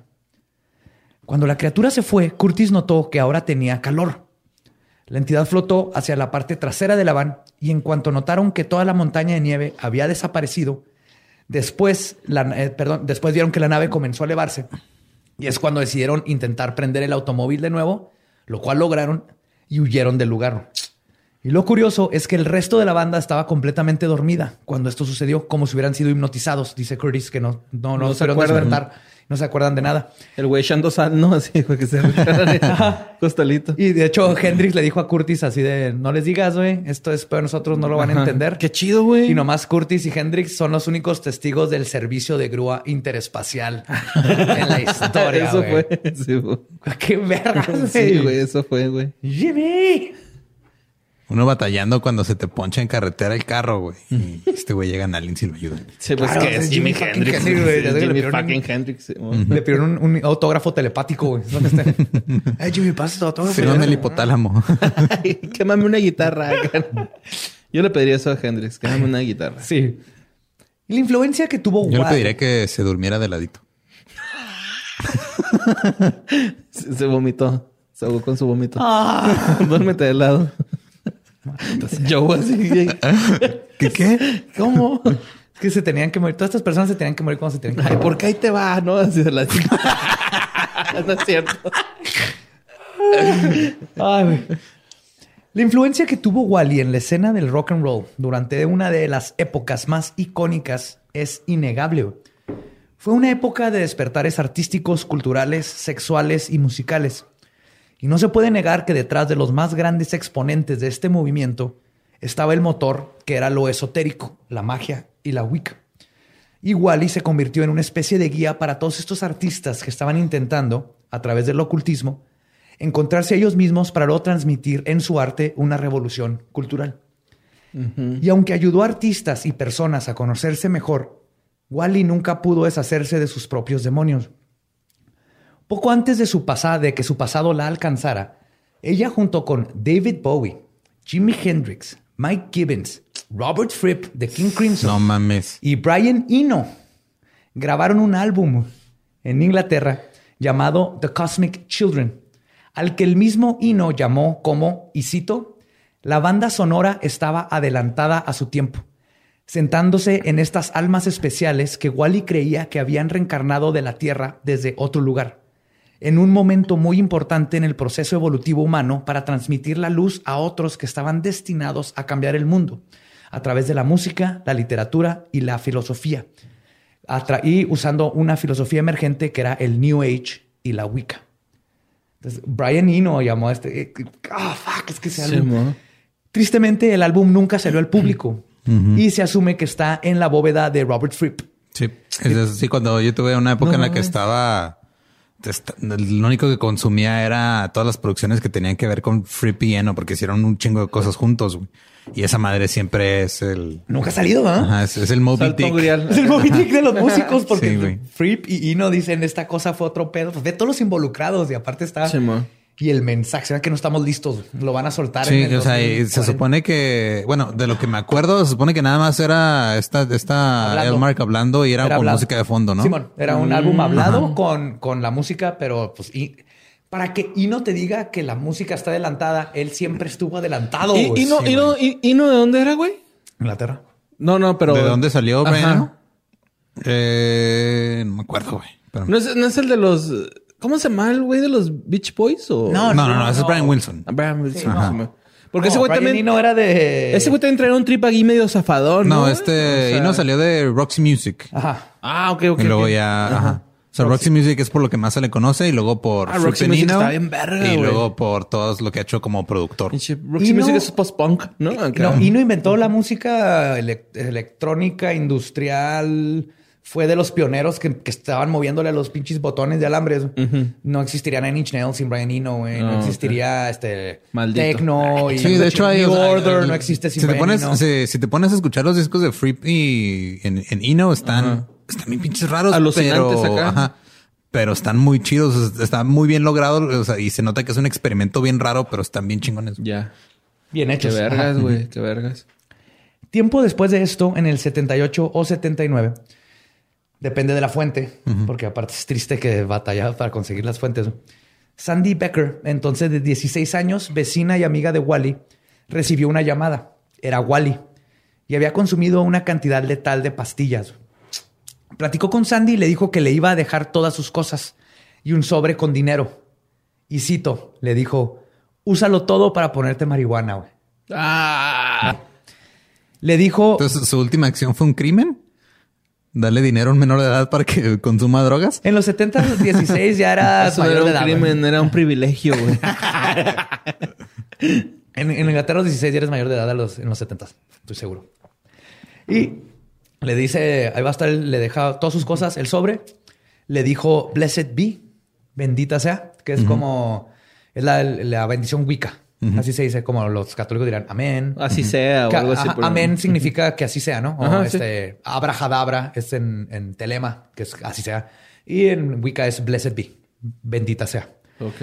Este, le dijo bendita sea y murió con el teléfono en la mano. O sea, esta chava. Ay, güey. Sí, esta Sandy Becker, la. La Wicca. La, la vecina ah, de 16 años la oyó cuando, hasta que se murió. O sea, ella no sabía, que se había tomado las píldoras. Le estuvo diciendo, te dejé unas cosas, bla, y lo oyó cuando, hey, Y esto lo encontré en un chat, güey, porque no...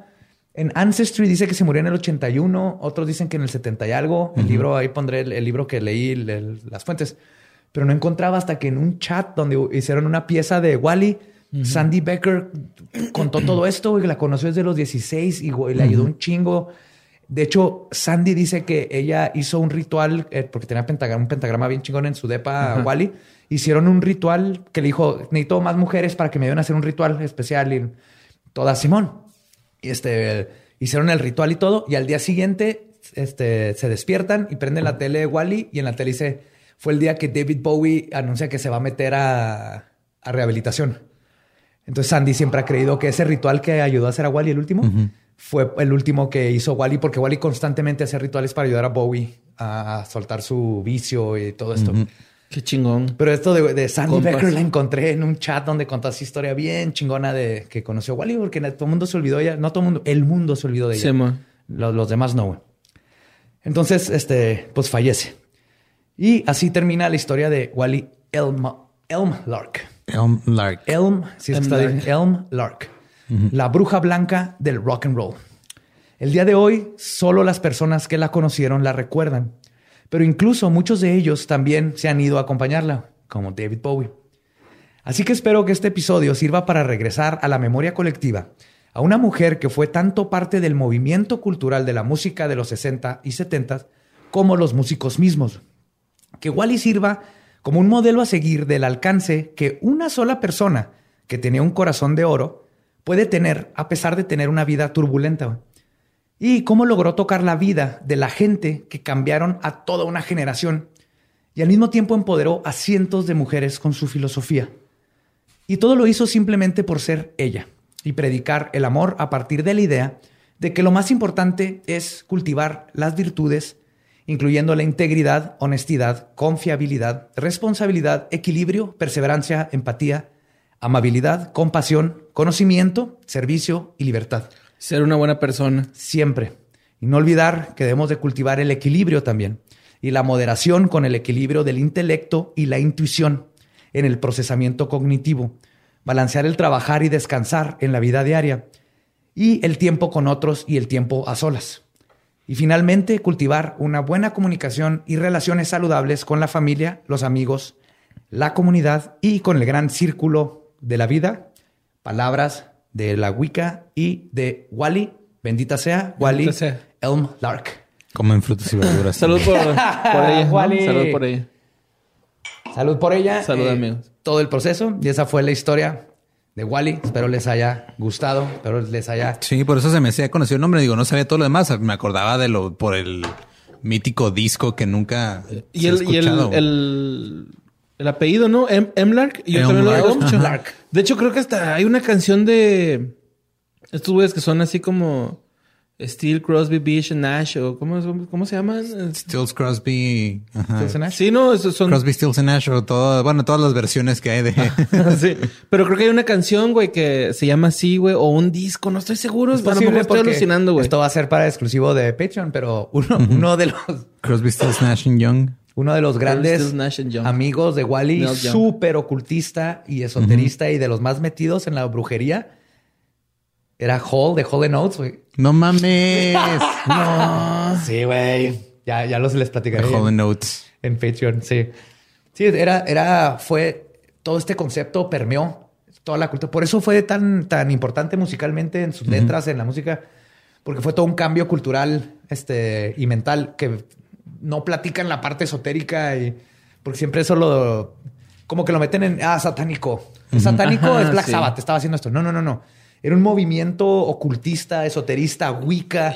Y, todos lo hicieron. Y gracias a esta mentalidad es que cambiaron la música, cambiaron la cultura, cambiaron todo. Y es que aparte todo, todo lo que tiene que ver con el rock, güey, yo creo que eso tú, por eso tiene esa potencia, ¿no? O sea, el rock clásico, güey que como estaba este pedo de es que satánico, es este brujería. Güey, no mames, o sea, los güeyes simplemente iban a tocar, güey, ¿sabes? O sea, se inspiraban a lo mejor sus letras en algo así, pero Sí, es, parte de la es, parte, o sea, es parte del proceso, pero sí este hubo mucho, o sea, como mucha mucho pánico alrededor de muchas sí, cosas. Por, por, ejemplo, Alice Cooper con lo de cuando él llegó a su a su máximo, ¿no? Que fue con el, el, el, evento este de, de, La Paz, güey, ¿no? Que le dijo. En Canadá. Ajá, yo no quiero tocar, yo toco gratis, pero déjenme antes de John Lennon, ¿no? Y que le ponen una, una gallina, güey. Se sale en el Supermensch, creo. Sí, ah, sale en el... la gallina. que avienta la gallina, güey. Y luego... Pues que, o sea, la, historia era de que alguien del público trae una gallina. No, no. La historia es de que Alice Cooper ve una bolsa con una gallina, güey, en el escenario. Sí, por eso. o sea, alguien del público metió la gallina, la aventó al escenario. No, Alice Cooper dice, eh, fue mi manager, güey. Porque tenía ah, una gallina aquí, güey. No, es mi manager. Y la agarró y la aventó al público y la aplastaron, se la regresaron. Y luego la levanta toda aplastada. Y fue cuando los medios dijeron así de que ah, Alice Cooper está haciendo un pinche ritual satánico. Y luego el manager le dice, no lo desmientes. Sí. Ajá toca con tu traje que no tiene transparente, ¿no? Está tocando con un traje transparente. Pero lo que me da, me da mucha risa que siguen cayendo los... los en eso. Los, deja tú en eso. Los, los, adultos y los conservadores y los católicos, sí, ustedes católicos, siguen cayendo, están bien güeyes. Yo en prepa sale Marilyn Manson, que me cambió la vida y me ayudó a mí a, a este, lidiar con los bullies y con todo esto. Pero para los católicos fue lo peor y Manson iba a destruirlo. pero antes de Manson estuvo Alice Cooper. Está Kiss, que no sé Kiss por qué está dentro de esto. Kiss es pop, güey. Kiss es lo más pop del mundo. Pop, no tienen una letra satánica, pero los ah, católicos... Es un judío. Es un judío que es buenísimo para hacer lana pintándose de dragón. Eso es todo de Kiss. Pero el punto es que sale alguien que hace algo satánico y ahí van todos ustedes católicos a hacerla de pedo, lo que le da mil publicidad. Y entonces todos nosotros, lo, como yo en prepa, dice, ¿qué es eso que no quieren que escuche? Y que dicen, ah, sí, está bien chingón. Y entonces vas y nomás le estás trayendo más. Y siempre caen, siempre cae la misma gente, cae y cae y cae. Cuando está mal hecho. Güey, las Frozen son lesbianas. Cuando a mí me pasó con Molotov, güey. A, mí me hicieron firmar un papel de que mis papás no me podían comprar el disco Molotov de donde jugarán las niñas. No mames. Y, güey, mi papá me lo compró, güey, le valió pito, güey, así de que... Yo tenía, el creo que más, más o menos en el, o sea, en cuestión de poco tiempo salió uno después del otro, este, también el primero control machete, ¿no? Porque yo tenía los dos a escondidas de mi mamá, güey. Pero también me los compró mi papá. o sea, porque mi mamá era así de, ay, se va a escandalizar porque decían groserías. Y papá fue así, toma, güey, están. Simón, güey, pues acá, ¿no? Sí, entonces el, el, punto es de que siempre va a haber, cuando lo haces mal, cuando lo haces nomás por el shock, pasa el shock y luego se acaba y al, mes nadie se, se acuerda, ¿no? Manson lo supo hacer, Ozzy, Black Sabbath. Oye, porque no nomás era el shock, era su forma de ser y era una nueva mentalidad, ¿no? Oye, Joe, que ahora que estuviste viendo el tema, ¿no viste que ese pedo de Ozzy Osbourne que donó su cuerpo, güey, a una universidad para ver por qué aguantó tantas drogas? ¿Eh? No sé si sea falso o sea neta. No, si es verdadero. Si es neta. Cuando se muera. ¿Donó su cuerpo? Cerebro. El cerebro. La materia gris para... Su cerebro. ¿Que la estudien? A la vez. Qué chingón. No nomás drogas, todo. Sonido de marrano. sí, Ozzy Rocks. Sí, güey. Entonces estas son siempre vienen en olas estos movimientos culturales. Estoy esperando el nuevo.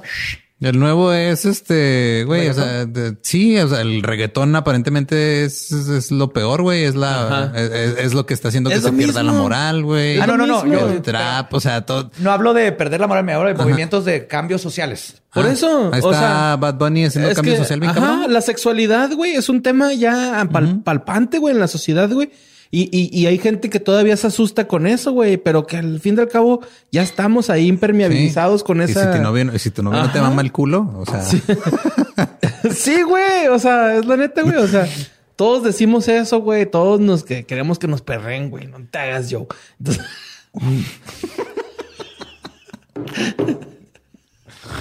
¿Cómo pasamos de ser buena persona? Todos queremos que nos perreen, güey. No sé, güey. O sea, pero es que, es que neta, güey. Ah, yo estoy a favor de que el que quiera perrar, que perree. Sí, güey. es, que mío.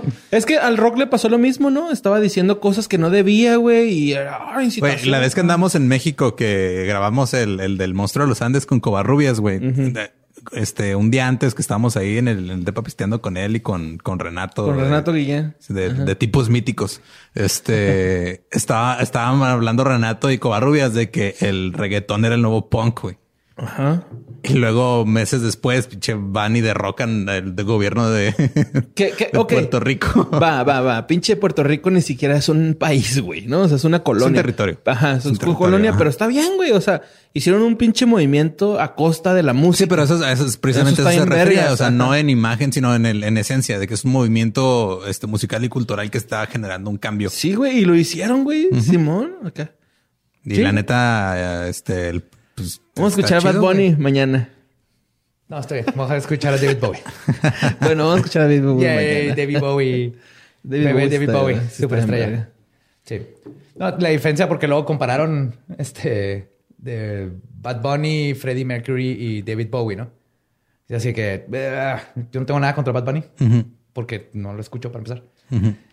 Güey, estuvo, Pero- estuvo a cinco filas de nosotros. Estuvo a cinco filas y no lo reconocí porque lo confundo con el otro.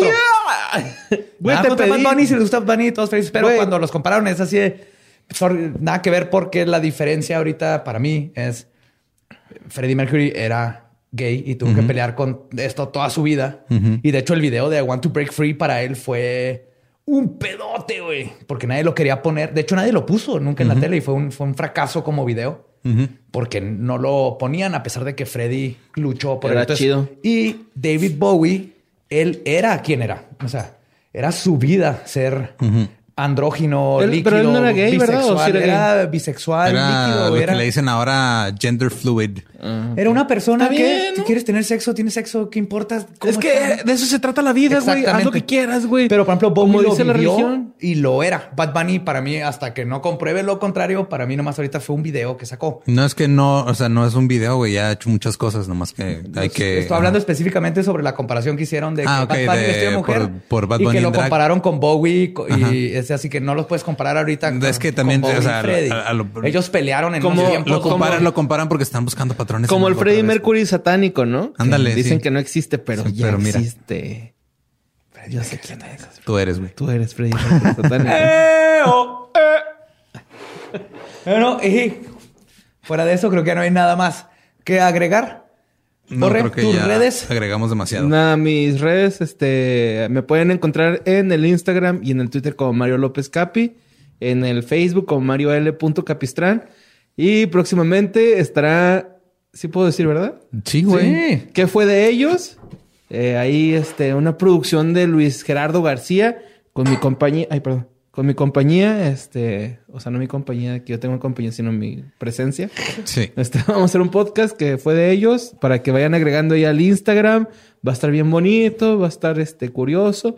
Mm, no tan chido como leyendas, pero, pero va a estar chido, va a estar bien, va a estar bien. Entonces, para cuando dicen, ay, ¿qué escuchan ahí en- entre miércoles a viernes y de otro el miércoles? Pues ahí pueden escuchar esa asquerosidad que vamos a hacer. Y yo sé que va a quedar bien, pero pueden escucharlo, los invito. Y este, muchas gracias por invitarme otra vez, muchachos. Pues de nada. Este, a nosotros nos pueden seguir en todos lados como arroba leyendas podcast. Yo soy arroba ningún Eduardo. Estoy como el Va Diablo. Recuerden seguirnos en todas las redes y aunque no nos escuchen en YouTube, suscribirse. También, si quieren visitar nuestro Patreon para darse cuenta de los extras que estamos ofreciendo, ahí está para ustedes en Patreon. Y creo que ahora sí, nuestro podcast ha terminado. Esto ha sido Palabra de Belzebub. Podemos irnos a pistear. Y con tu espíritu. Que Belzebub los bendiga. Palabra de Belzebub. Ah, los amo macabrosos. Abrajadabra.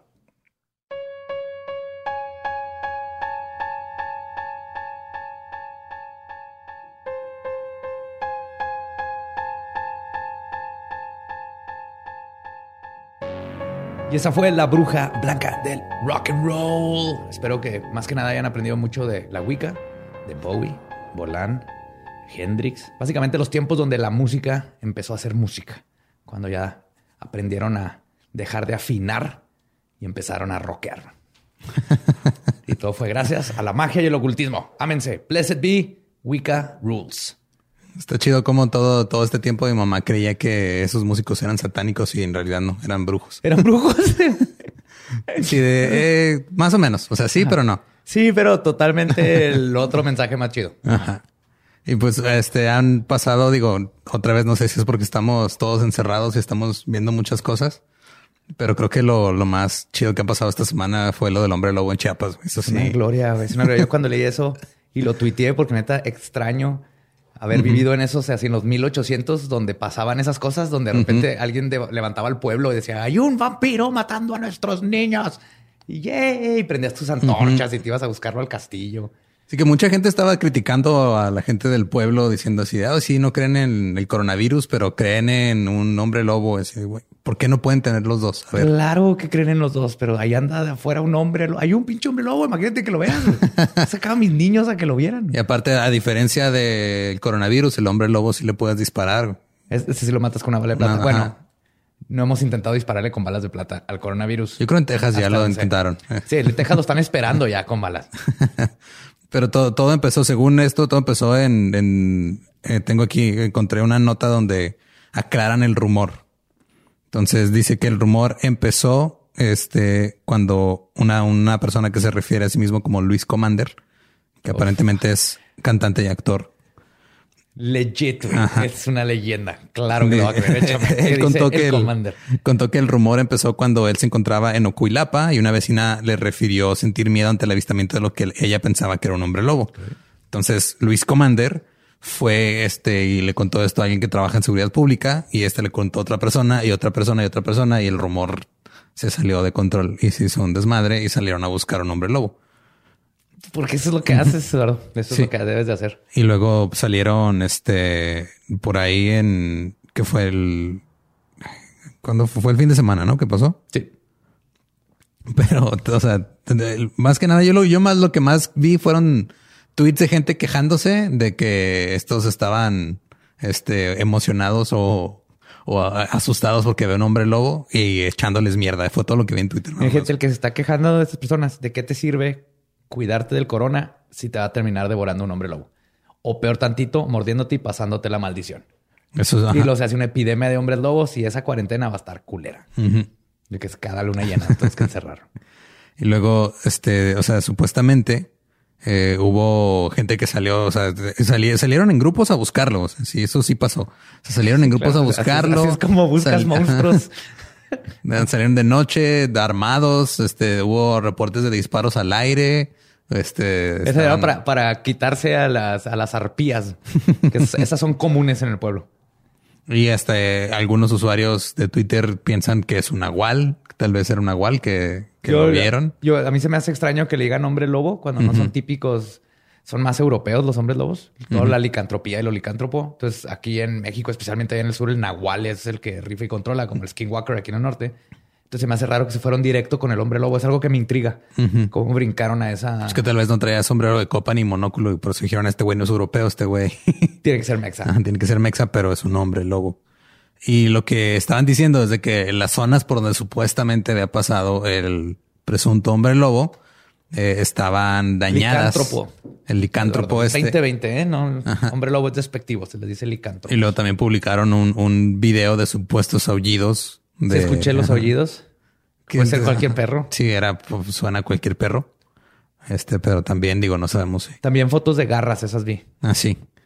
Lo que está raro es que en el techo se ven como unas manchas y se ven como cinco dedos largos, pero en el piso las garras son de tres. Entonces se me hace que una fue la arpía y el otro fue el hombre lobo. Puede ser. Traen un desmadre con monstruos ahí. Ahí en Chiapas. Es que es lo que está pasando. O sea, así como los animales están retomando eh, sus hábitats, porque ya no sale gente. También las criaturas fantásticas están saliendo Todos a los hacer Todos los criptidos están así de, güey, ya la gente está escondida en su casa, no te va a pasar nada, vente, güey, vamos a...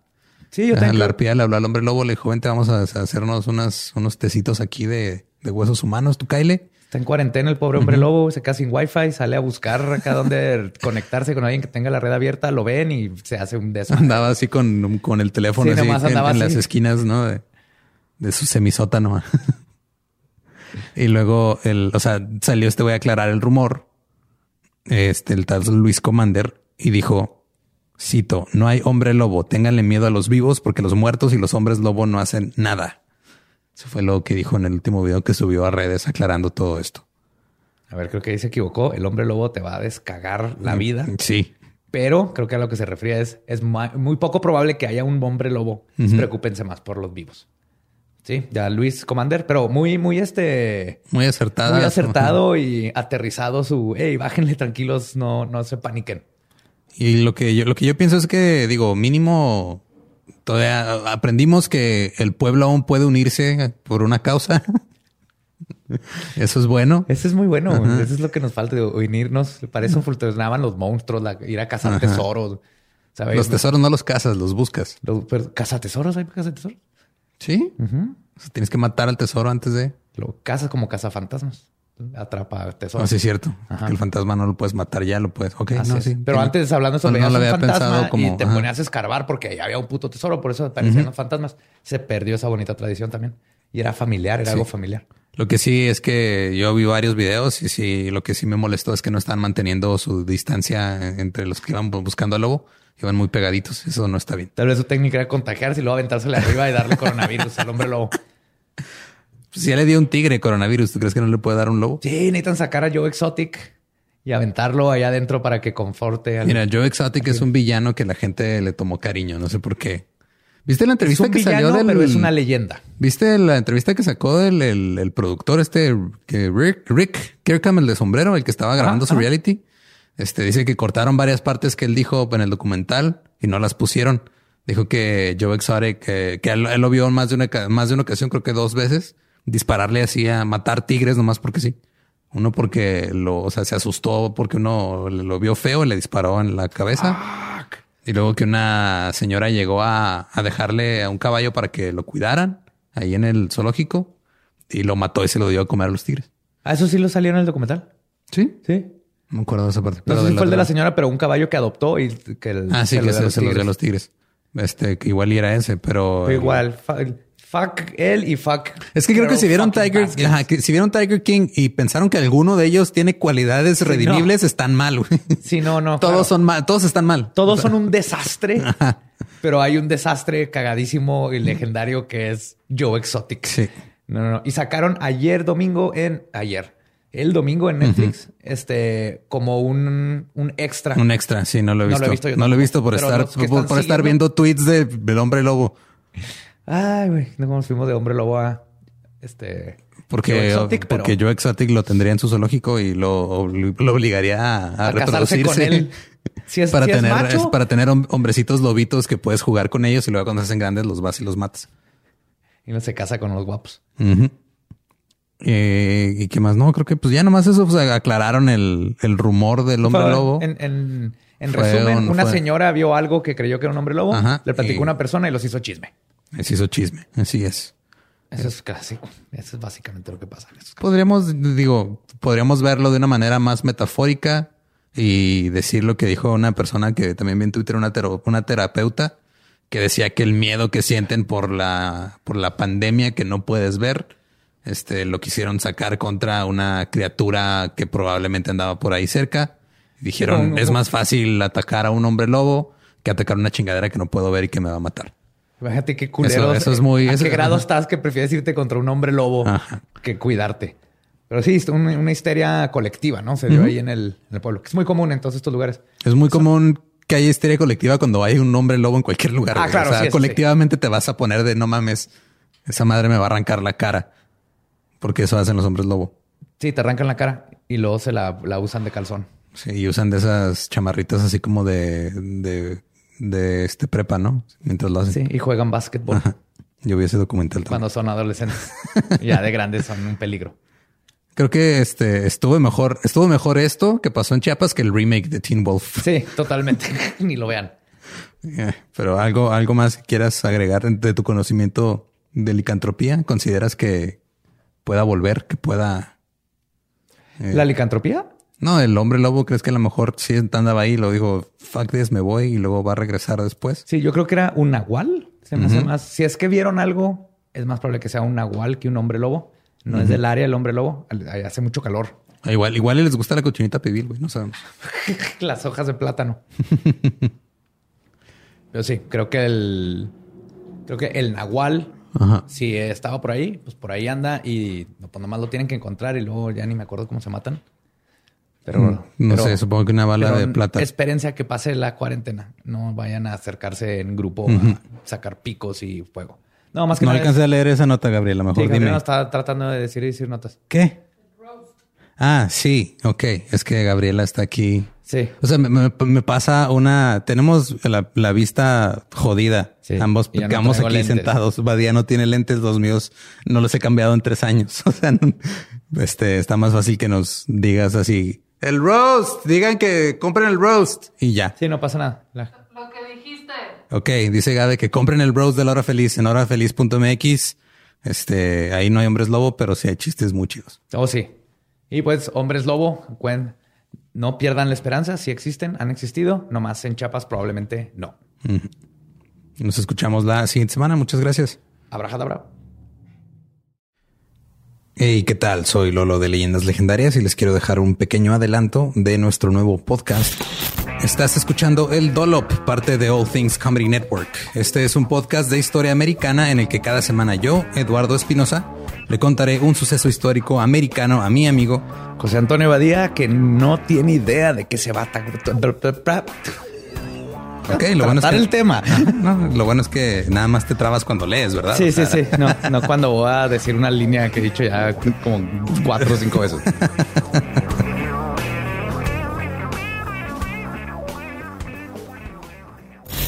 De joven comenzó a trabajar en barcos y en 1816 fue capturado por el pirata Jean Lafitte en la costa sur de Texas. Güey, ese será mi sueño. Ok, top uno, que me secuestren este, extraterrestres. Número dos, tiene que ser que me secuestren piratas. Estén pendientes y suscríbanse a El Dolop.